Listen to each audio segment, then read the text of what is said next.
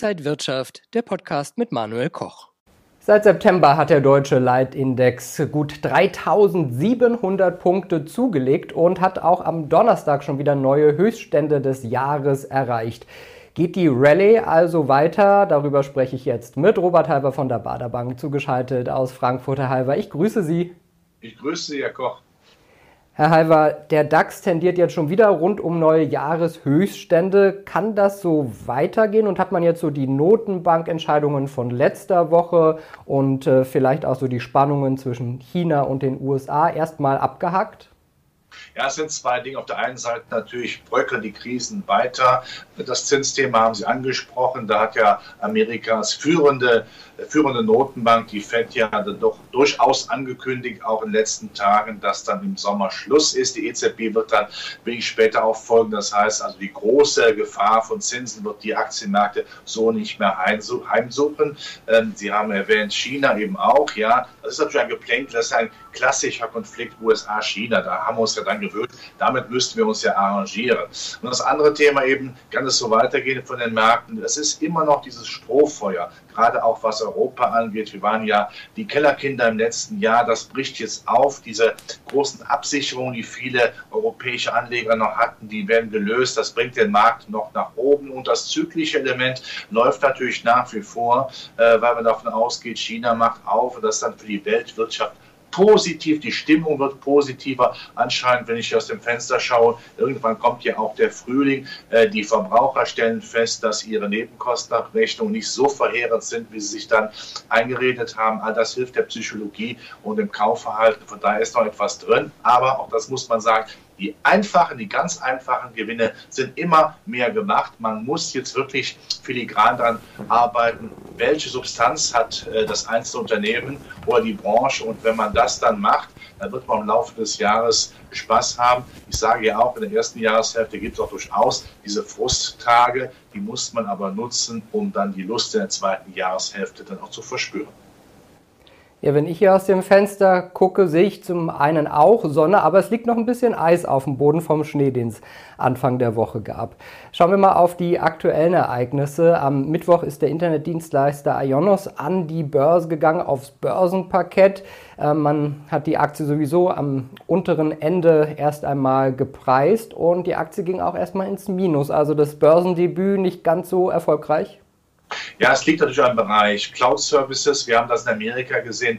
Da sieht man im Augenblick ja das Wachstum eher begrenzt. Das wird wieder, wieder etwas besser werden. Im Augenblick ist das begrenzt. Und man könnte es ja so sagen, wenn die großen US-Werte, die Großkopferten, wie man in Bayern sagen würde, wenn die natürlich dann im Augenblick mal eher in Mollstimmung sind, dann ist das natürlich für ein eher kleineres Unternehmen, äh, ist ja keine Beleidigung, ist ja eine Tatsache, äh, kann ja auch was daraus werden auf jeden Fall in Zukunft. Aber im Augenblick wird man dann, dann auch sagen, leider schauen wir mal genauer hin, da wollen wir mal abwarten, äh, was sich daraus ergibt. Also das ist eben das, was aus Amerika kommt, das wird eben auch gespielt. Muss aber für die Zukunft nichts Negatives heißen, überhaupt nicht, weil sich ja die Technologie wird im Augenblick etwas neu sortieren und äh, eine Schwäche kann auch wieder eine Stärke werden.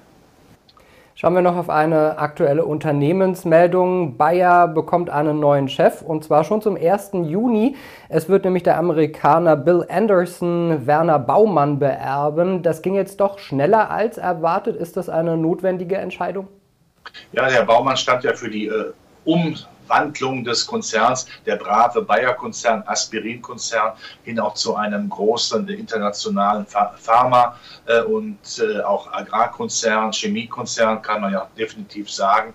Ja, da soll es noch mehr Schmackes gegeben werden. Dass ein Amerikaner geworden ist, wundert ja sicherlich nicht. Wir wissen ja auch, dass die Amerikaner große Anteilseigner äh, bei Bayer sind. Das heißt, man wird noch stärker diesen internationalen äh, Kurs äh, fahren. Und äh, ich hoffe allerdings, es wird so gemacht, dass Bayer niemals in die Versuchung kommt, äh, übernommen zu werden. Darum geht es natürlich auch, dass man das äh, verhindert. Und wenn übernommen wird, dass Bayer dann ein bisschen die Nase vorn hat. Aber wir wissen natürlich auch, dass Amerikaner gerne die großen Einheiten suchen. Und große Einheiten heißt ja leider dann auch oft genug, dass sie leider in Anführungszeichen dass die Amerikaner hier die Nase vorn haben. Äh, Grundsätzlich, das sage ich immer wieder, sollte der Ausverkauf der deutschen Industrie nicht so weitergehen, würde aber auch bedeuten, dass eine deutsche Wirtschaftspolitik endlich kapiert, dass Wirtschaft wichtig ist und dass man, wenn man bitte Weltmeister sein möchte, dann Industrieweltmeister, nicht Moralweltmeister.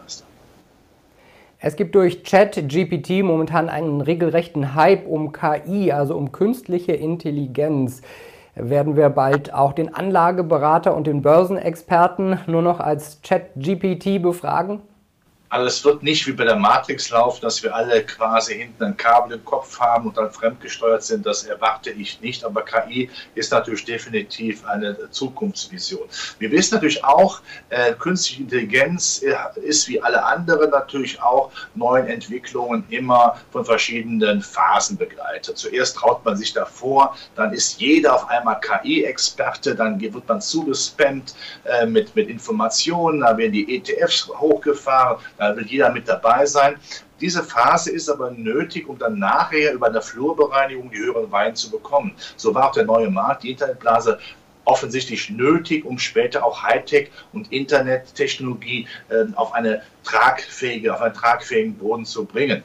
Für mich ist, glaube ich, wichtig, dass man jetzt in, in nächster Zeit sehen wird, da wird ein riesen Hype drauf. Den kann man durchaus auch mitnehmen. Da bietet sich durchaus der, ein Fonds oder ETF an. Äh, aber die Anleger sollten auch wissen, es wird auch irgendwann die große Ernüchterung kommen, bevor dann die Phase der Stabilisierung, wenn die, die, die dann KI eben dann auch quasi sozusagen aus der Pubertät raus ist und dann stabiler ist, dann ist das auf jeden Fall eine veritable Größe. Äh, künstliche Intelligenz, da sind wir erst am Anfang, aber wie gesagt, der Hype, der kommt jetzt, dann bricht es mal kurz zusammen und dann sind wir durch. Ja, das wäre auch so meine nächste Frage. Lohnen sich denn jetzt KI-Unternehmen? Einige sprechen ja davon, dass es so ein iPhone-Moment gibt, also eine komplette neue Revolution. Äh, die Microsoft-Aktie ist auch sehr gut gelaufen. Sind das Unternehmen, die man auf dem Zettel haben sollte?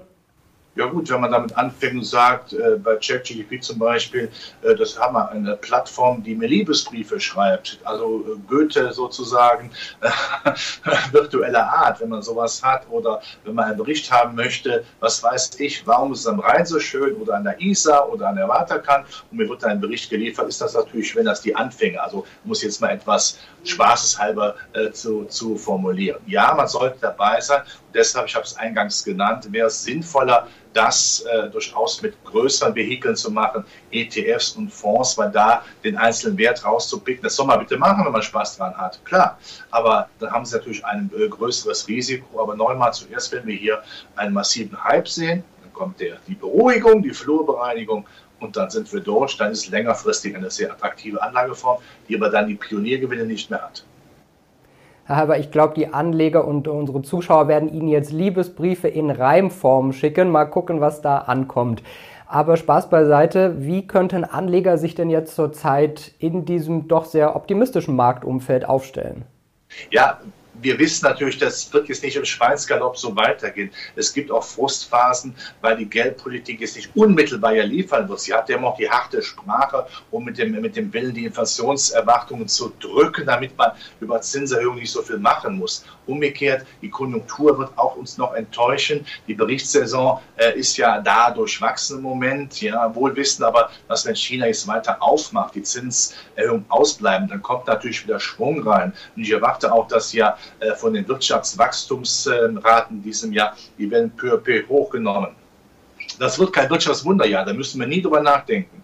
Ja, wir kriegen zwar blaue Augen, wir können aber noch gehen und unsere Hände bewegen. Und darauf, darauf kommt es an, dass man dann die Substanzwerte hat und für mich aber auch ganz klar, in der ersten Jahreshälfte, wenn es runtergeht, doch bitte wieder zukaufen und dann im zweiten Halbjahr gut aufgestellt zu sein. Ich glaube, es wird ein gutes Aktienjahr. Sagt Robert Halber von der Baderbank zugeschaltet aus Frankfurter Halber. Vielen Dank wieder für die aktuellen Einblicke in die Marktlage. Bitte sehr.